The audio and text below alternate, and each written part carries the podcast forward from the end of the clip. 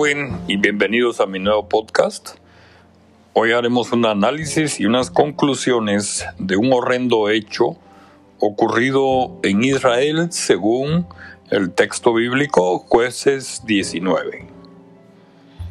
La historia relata que un levita, tribu consagrada para el servicio del tabernáculo, es decir, eran los que se encargaban de todo lo relacionado con el templo de Jerusalén, adoración, alabanza y sacrificios, dicho levita tenía una concubina, en otras palabras, una concubina era una amante legal, y pues ésta le fue infiel tuvieron problemas y se separó de levita, yéndose a su casa de su padre en Belén de Judea.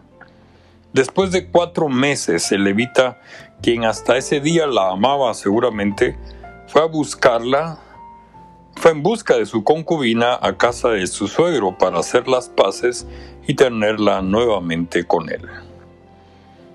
Toma camino con un criado suyo y dos asnos hacia Belén de Judá y la encuentra en casa de su padre.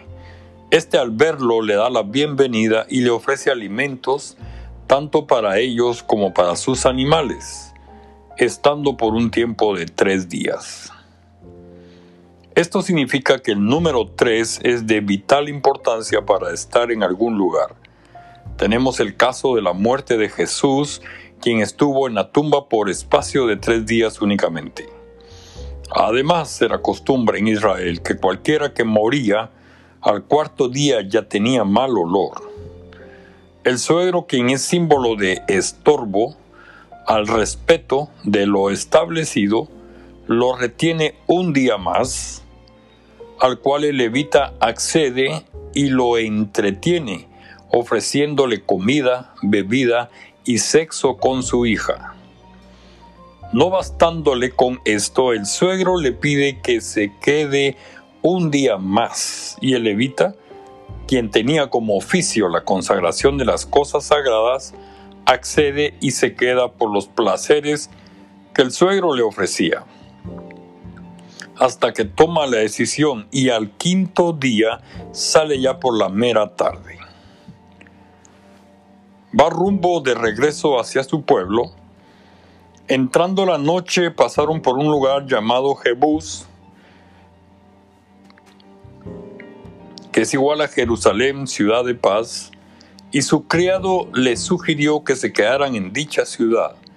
Pero el levita no le hizo caso y siguieron camino hacia la ciudad de Gibea o en Ramá, que pertenece a la tribu de Benjamín. No habiendo quienes los hospedasen, se sientan en la plaza. Cuando un anciano los ve, los atiende y los lleva a hospedarse a su casa, lavándole los pies y habiendo comido y bebido como en casa de su suegro, los hospedó el anciano.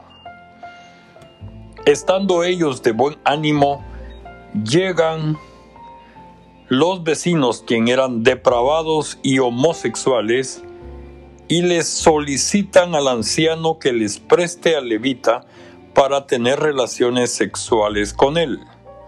A lo que el anciano les responde que no hagan tal aberración y para tranquilizarlos les entrega a su hija y a su concubina para que gocen del placer del sexo a dichos vecinos.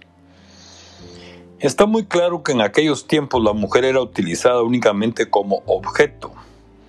El principal era el hombre, pero hasta cierto punto tiene sentido, ya que el pueblo de Israel estaba alejado de las cosas de Dios y se habían pervertido yendo tras otros dioses hechos por ellos mismos. Al día siguiente, cuando el levita se levanta de mañana para partir hacia la región montañosa de Efraín, donde era, al abrir la puerta cae la concubina muerta por la violación de los hombres depravados que tuvieron a bien denigrarla y deshonrarla. El levita la sube a su asno y, la y parte. Al llegar a la, su ciudad, la corta en doce pedazos a la concubina y envía un pedazo de cada parte de ella a cada tribu de Israel, y todo Israel decía, Nada como esto jamás ha sucedido ni se ha visto desde el día en que los israelitas subieron de la tierra de Egipto hasta el día de hoy. Las conclusiones de este tema. En primer lugar, en este tiempo no había rey en Israel y cada quien hacía lo que bien le parecía. Número dos, debemos ser cuidadosos de quien nos hospeda para evitar caer en, esta tentación. 3. Debemos tener cuidado del tiempo en que pasamos en algún lugar. Aún así nos inviten parientes o amigos cercanos, porque si el levita tarda únicamente solo tres días, otra historia hubiera sido. 4.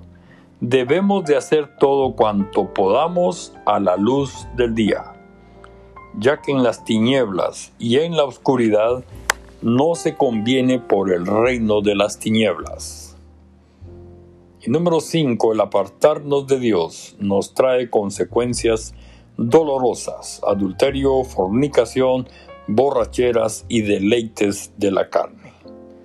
Espero les haya servido este podcast.